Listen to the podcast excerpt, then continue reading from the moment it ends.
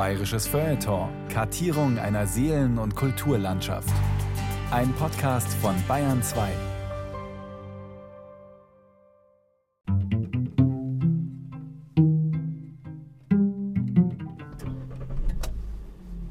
»10. April, 12.35 Uhr. Ich breche jetzt auf von München nach Furt bei Landshut, um dort im Maristengymnasium mehr über den bayerischen Riesen Peter Zimmermann zu erfahren. Gelebt hat er zwischen 1891 und 1936. Ein paar Schüler haben über ihn gearbeitet und von denen möchte ich jetzt mehr über diesen bayerischen Riesen erfahren.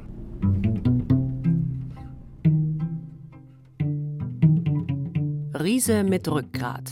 Das kurze Leben des Peter Zimmermann. Eine Sendung von Ulrich Zwack.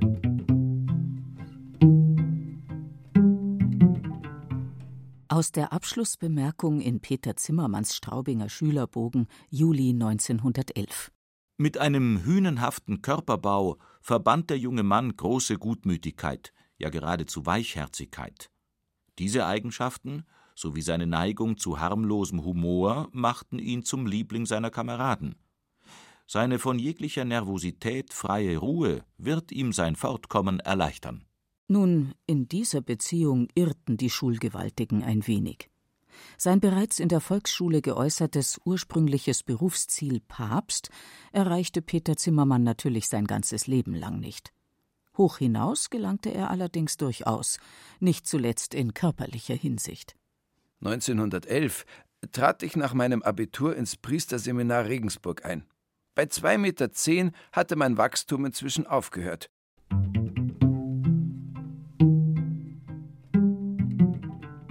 Geboren wurde Peter Zimmermann am 27. Oktober 1891 auf einem Einödhof beim Dörfchen Warzenried im Bayerischen Wald, als erstes von sieben Geschwistern. Nach der Einschulung fiel rasch auf, dass er einen wachen Verstand besaß. So empfahlen die Lehrer den Eltern, ihren Ältesten in Straubing aufs Gymnasium zu schicken. Rein körperlich war der Bub zunächst völlig unauffällig. Erst ums Jahr 1906 herum begann er plötzlich unverhältnismäßig stark zu wachsen. Schuld daran war wohl ein Gendefekt oder ein gutartiger Tumor in der Hirnanhangdrüse. Das Riesenwachstum des Ältesten stellte die Eltern vor große Probleme. Mein Vaterhaus war damals etwa 120 Jahre alt. Ein Waldbauernhaus, schien es für ein halbes Jahrtausend geschaffen. Aber wenn ich in der Stube stand, streifte ich oben an der Zimmerdecke. Mein Vater raufte sich die Haare. Bub, hör doch einmal das Wachsen auf, sonst bringst du mich noch auf die Gant. Jetzt muss ich wahrhaftig deinetwegen das Haus neu bauen. Schließlich aber zog er sich ganz gut aus seiner Not. Er legte einfach den Boden der Wohnstube um gute 30 Zentimeter tiefer. Nun konnte ich getrost weiterwachsen. Vor 100 Jahren betrug die durchschnittliche Größe deutscher Männer nur 1,69 Meter.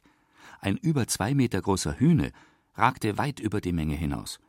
Und diese hatte keine Scheu, solche Menschen unverhohlen auszulachen, zu verspotten, sie wie Wundertiere zu bestaunen.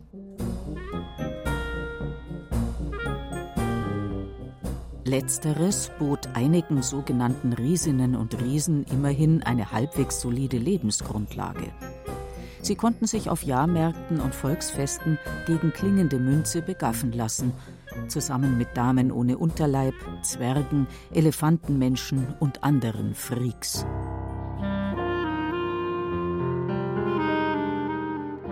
Die meisten Menschen, die aus der üblichen körperlichen Norm fielen, durchlitten jedoch ein ähnlich bitteres Schicksal wie Thomas Hasler, genannt der Riese vom Tegernsee, der in der zweiten Hälfte des 19. Jahrhunderts lebte. Mit seinen 2,35 Metern Körperlänge gilt er bis heute als der größte Bayer aller Zeiten.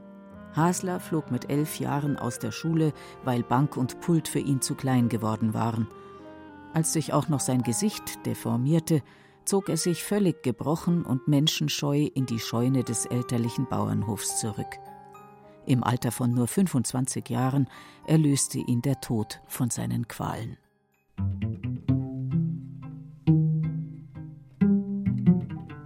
Peter Zimmermann ist zum Glück aus ganz anderem Holz geschnitzt.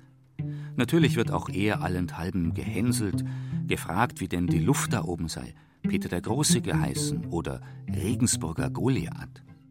Kein Wunder, denn auffällig ist Zimmermanns Gestalt allemal. Noch 1986 wird sich ein alter Leserbriefschreiber lebhaft an ihn erinnern.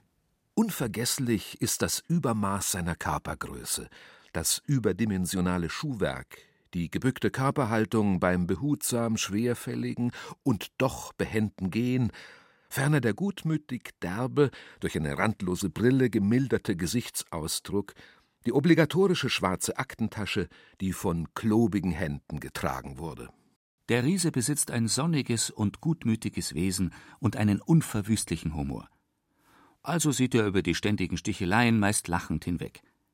Ganz selten, dass ihm doch einmal der Kragen platzt.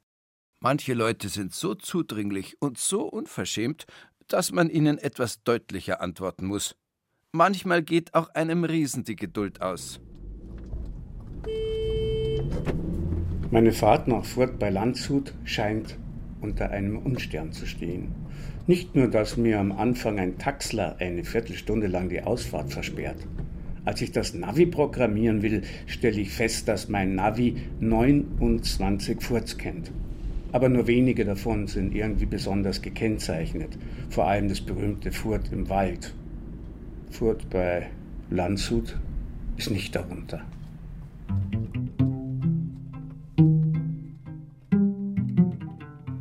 Mit Zimmermanns Gesundheit steht es schon während seiner Jugendzeit nicht immer zum Besten. Trotzdem wird er für wehrdienstfähig erklärt, als er beim Ausbruch des Ersten Weltkriegs gemustert wird. Er kommt zum dritten Artillerieregiment in Ingolstadt.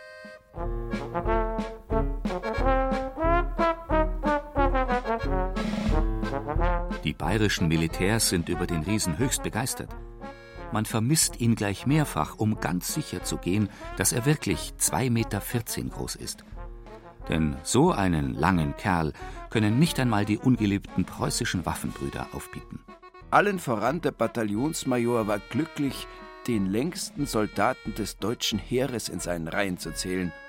Ob ich wirklich der größte deutsche Soldat gewesen bin, wie dies unter meinem Bilde stand, das bald mehrere Zeitschriften brachten, weiß ich nicht. Jedenfalls wurde ich meiner Größe wegen viel beneidet. Daneben bringt der hohe Wuchs aber auch in der königlich bayerischen Armee ein paar Nachteile mit sich. Meine Kameraden wurden bald eingekleidet, aber für mich fand sich weder ein passender Stiefel noch eine geeignete Uniform. Der Kammerunteroffizier geriet in helle Verzweiflung, während der Hauptmann entschied, dass eben eine passende Uniform eigens gemacht werden müsste. Es dauerte aber fast vier Wochen, bis ich sie erhielt.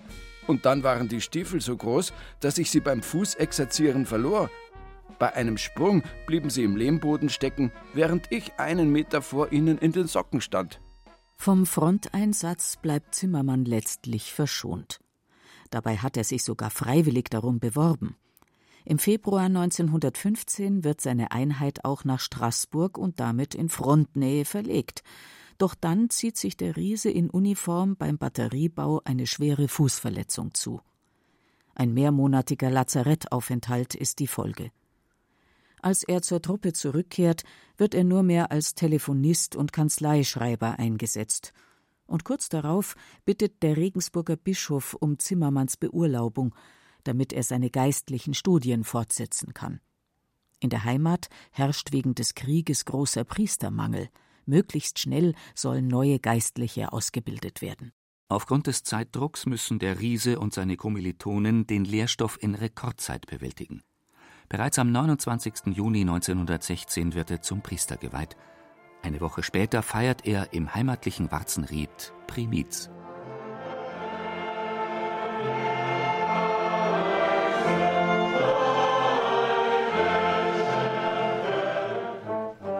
Dem Dorf ist widerfahren groß Heil, gar seltene Freude ward ihm zuteil. Und weil gerade der Primiziant von heut selbst ist die erlesenste Seltenheit. Zwei Meter und vierzehn und geistlicher Herr, ja, höher geht's wahrlich schon bald nimmermehr. Leider habe ich nur eine Übersichtskarte von Bayern im Auto, die natürlich nicht sehr genau ist Aber in etwa weiß ich jetzt, dass ich bei Altdorf in der Nähe von Landshut rausfahren muss und dann eine Bundesstraße nehmen. Ich hoffe, das Ganze wird klappen. Schauen wir mal.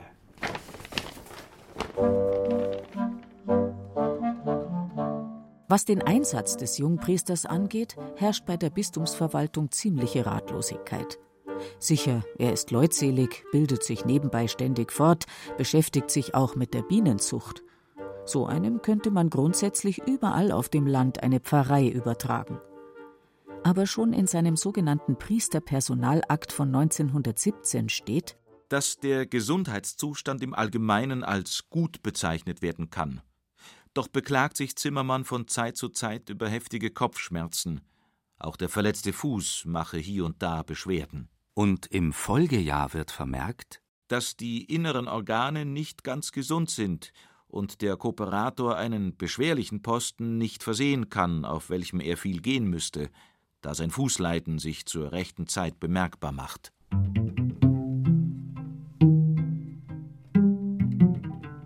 Mit einer eigenen Pfarrei wird es also nichts werden. Zunächst wird Zimmermann fünf Jahre lang in Arnschwang bei Kam als Kooperator eingesetzt, also als Assistent und Stellvertreter des dortigen Pfarrers. Während dieser Zeit entdeckt er sein Talent für journalistische Arbeit. 1921 übernimmt er mit bischöflicher Erlaubnis ein gutes Jahr lang die Chefredaktion der konservativen, in Furt im Wald ansässigen Tageszeitung Der Bayerische Wald. Das ist ein Vollzeitjob. Daneben schreibt der Riese aber auch für andere Lokalperiodika, verfasst auch die eine oder andere humoristische Kurzgeschichte. Dann wird er ohne klare Aufgabenstellung in die Hallertau versetzt, wo er sich unter anderem als Gemeindeschreiber des kleinen Dörfchens Osselshausen nützlich macht.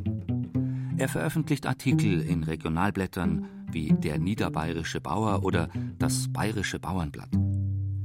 Aber eigentlich fühlt er sich nicht nur zum Schreiberling berufen, sondern auch zum Seelsorger. Ende 1928 setzt ihn das bischöflich Regensburger Ordinariat dann endlich auf einen Posten, wo er beide Talente aufs Schönste miteinander vereinen kann. Er wird Benefiziat bei den Maristenbrüdern zu Furt bei Landshut.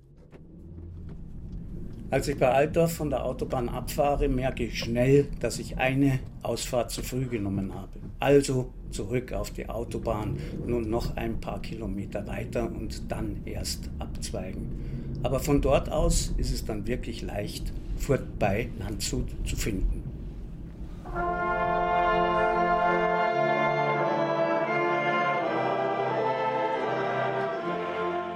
Ein katholischer Benefiziat darf in einem sogenannten Benefiziatenhaus wohnen und genießt genau festgesetzte Beneficia, Pfründe, die ihm ein sorgloses Leben ermöglichen.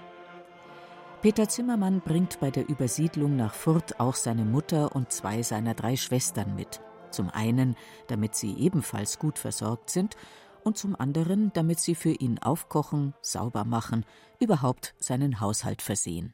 Nun darf der bayerische Riese auch echte seelsorgerische Aufgaben erfüllen. In Furt befindet sich zu dieser Zeit ein blühendes Kloster des Ordens der Maristenschulbrüder. Angeschlossen ist eine Oberrealschule mit Internatsbetrieb für den Ordensnachwuchs. Zimmermann erteilt den Schülern Religionsunterricht, wirkt aber vor allem als Seelsorger und Spiritual, also Hauptgeistlicher der Ordensbrüder. Vor der offiziellen Sonntagsmesse hält er auch noch eine eigene Frühmesse ab für die Furter Kinder und Frauen. Sein heiteres Wesen und seine mitreißenden Predigten machen ihn schnell überall beliebt. So, nach ewiger Irrfahrt bin ich doch noch rechtzeitig angekommen, sogar zwei Minuten zu früh. In Furt ist heute vieles anders als zu Peter Zimmermanns Zeiten. Die einstige Oberrealschule beherbergte maximal 100 Ordensanwärter. Heute hat sie sich in ein modernes Gymnasium mit über 600 Schülern beiderlei Geschlechts verwandelt. Träger der Schule ist auch nicht mehr der Orden, sondern das Bistum Regensburg.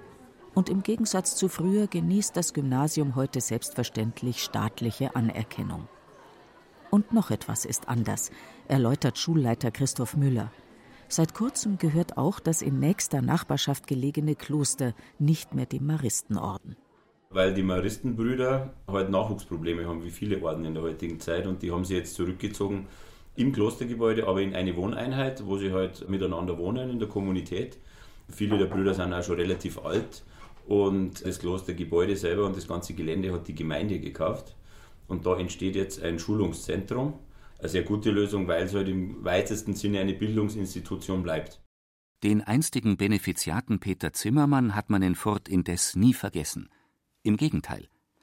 Sechs Schüler des Gymnasiums haben ihm unter dem Titel Der Riese zu Füßen Gottes eine 41 Seiten starke Gemeinschaftsarbeit gewidmet, sich damit am Geschichtswettbewerb des Bundespräsidenten beteiligt und einen Förderpreis gewonnen.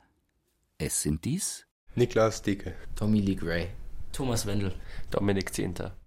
Hinzu kamen noch Marion Kraft und Philipp Grossmann, die aber am Treffen mit mir heute leider nicht teilnehmen können. Dass sich die Schüler ausgerechnet mit Peter Zimmermann beschäftigten, liegt weniger an seinem Riesenwuchs oder an seinem seelsorgerischen Wirken in Furt, sondern vor allem an den journalistischen Zeitungsartikeln, die er während seiner Furter Jahre verfasste. Nach der großen Wirtschaftskrise von 1929 ging es mit der beim Volk ohnehin von Beginn an ungeliebten Weimarer Republik immer steiler und immer schneller bergab. Die dauernd wechselnden Reichskanzler hebelten mittels Notstandsverordnungen die demokratisch-parlamentarische Kultur ein ums andere Mal aus den Angeln. Während ultrarechte und ultralinke Schlägerbanden die Straße beherrschten, einander bürgerkriegsreife Gefechte lieferten und unbescholtene Passanten zusammenschlugen.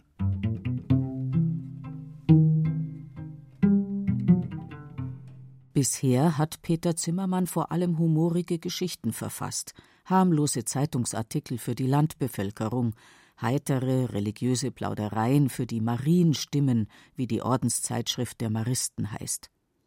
Aber jetzt mutiert er zu einem politischen Leitartikler mit spitzer Feder. Er tritt entschieden für die Wahrung demokratischer Spielregeln und den Erhalt der Meinungs- und Pressefreiheit ein. Anlässlich eines Prozesses gegen fünf Mörder aus den Reihen der SA geißelt er mit scharfen Worten diejenigen, die er für die eigentlichen Urheber des rechten wie des linken Terrors hält.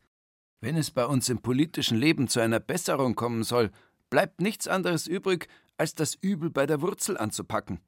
Letzten Endes ist es immer der Mann aus dem Volke, der die Suppe auszulöffeln hat. Die Führer bleiben ungeschoren. Umgekehrt aber ist es richtig, die Führer, die zu Verbrechen auffordern, gehören an die Wand oder ins Zuchthaus. Denn nicht die Verführten sind die größten Lumpen, sondern die Verführer. Zimmermanns Hauptgegner sind zweifellos die Nazis. Schon im Oktober 1932, noch vor Hitlers Machtergreifung, warnt er klarsichtig Das Ergebnis unserer Betrachtung der Außenpolitik Hitlers ist, mit dürren Worten, Hitler ist ein Apostel des Krieges.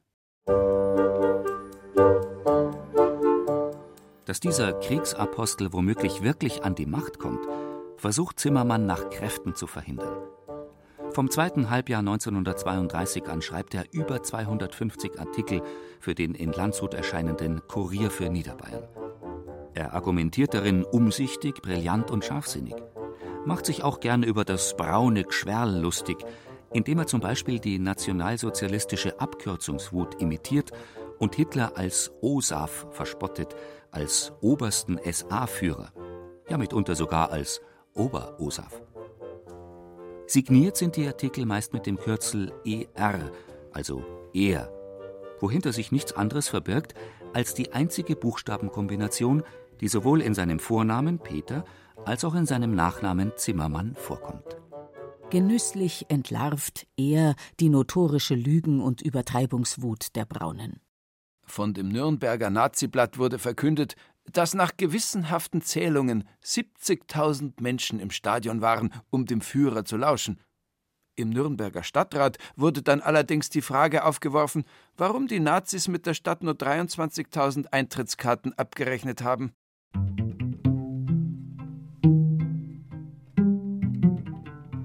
Dass der Riese so munter vom Leder ziehen kann, hat er der Bekanntschaft mit Dr. Alfons Jehle zu verdanken, dem Verleger des in Landshut erscheinenden Kurier für Niederbayern. Jele ist konservativ-katholisch geprägt, aber von liberaler Gesinnung und ein ebenso erklärter Gegner der Nationalsozialisten wie Zimmermann. Die beiden werden schnell ein Herz und eine Seele. Ich gewann in Peter Zimmermann einen redaktionellen Mitarbeiter, der eine geradezu glänzende Feder führte und gleich mir erkannte, dass unserem Volke die größte Gefahr von der nationalsozialistischen Bewegung drohte. Freilich konnten wir damals beide nicht erkennen, dass wir viel zu spät dran waren, um dem Schicksal noch in die Arme zu fallen, und dass die Mittel, mit denen wir den Kampf versuchten, völlig unzureichend waren. Das waren sie in der Tat. Einen seiner letzten Leitartikel versieht Zimmermann am 3. Februar 1933 mit dem Titel Und wieder Reichstagswahl. Die erste im Dritten Reich, die letzte für immer. Er schließt den Artikel mit den bitteren Worten Wer klar in die Zukunft schaut, der weiß, dass jetzt nicht Deutschlands schönste, sondern Deutschlands fürchterlichste Zeiten vor der Türe stehen.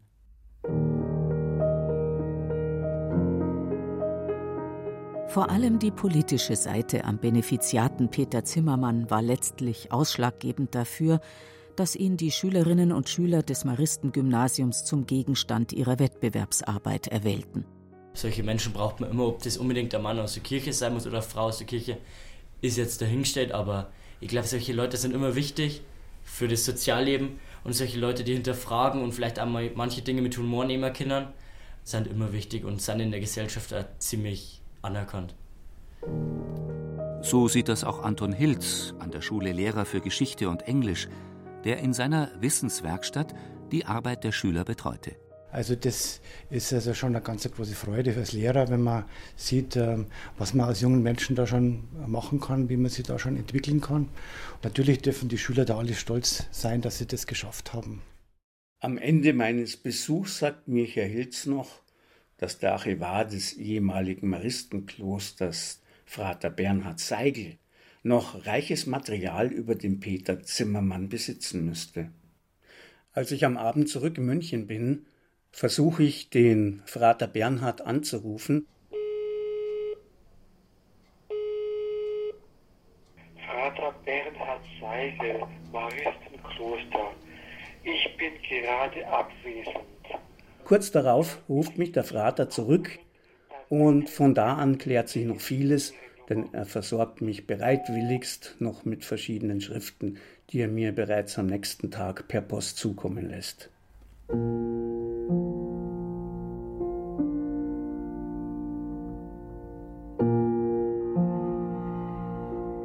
Peter Zimmermanns des bayerischen Riesen weiteres Schicksal ist leider rasch erzählt. Die Last des übergroßen Körpers krümmte seinen Rücken. Und die Nationalsozialisten, nun an der Macht, rächten sich für seine einstige Kritik. Sie ließen ihn, zusammen mit seinem Verleger und Freund Dr. Jehle, am 27. Juni 1933 festnehmen und steckten ihn in sogenannte Schutzhaft.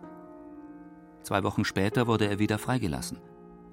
Doch sein körperlicher Verfall nahm danach immer bedenklichere Ausmaße an. Am 28. Dezember 1936 starb Peter Zimmermann im Alter von 35 Jahren an Herzversagen. Den schrecklichen, von ihm deutlich vorhergesehenen Hitlerkrieg musste er nicht mehr miterleben. Bei seiner Beerdigung trugen zehn junge Maristenbrüder den Sarg mit den sterblichen Überresten des ebenso schweren wie langen Riesen zu Grabe. Die Landshuter Zeitung berichtete. Schon lange sah keine Beerdigung eine so große Teilnahme mehr als diese.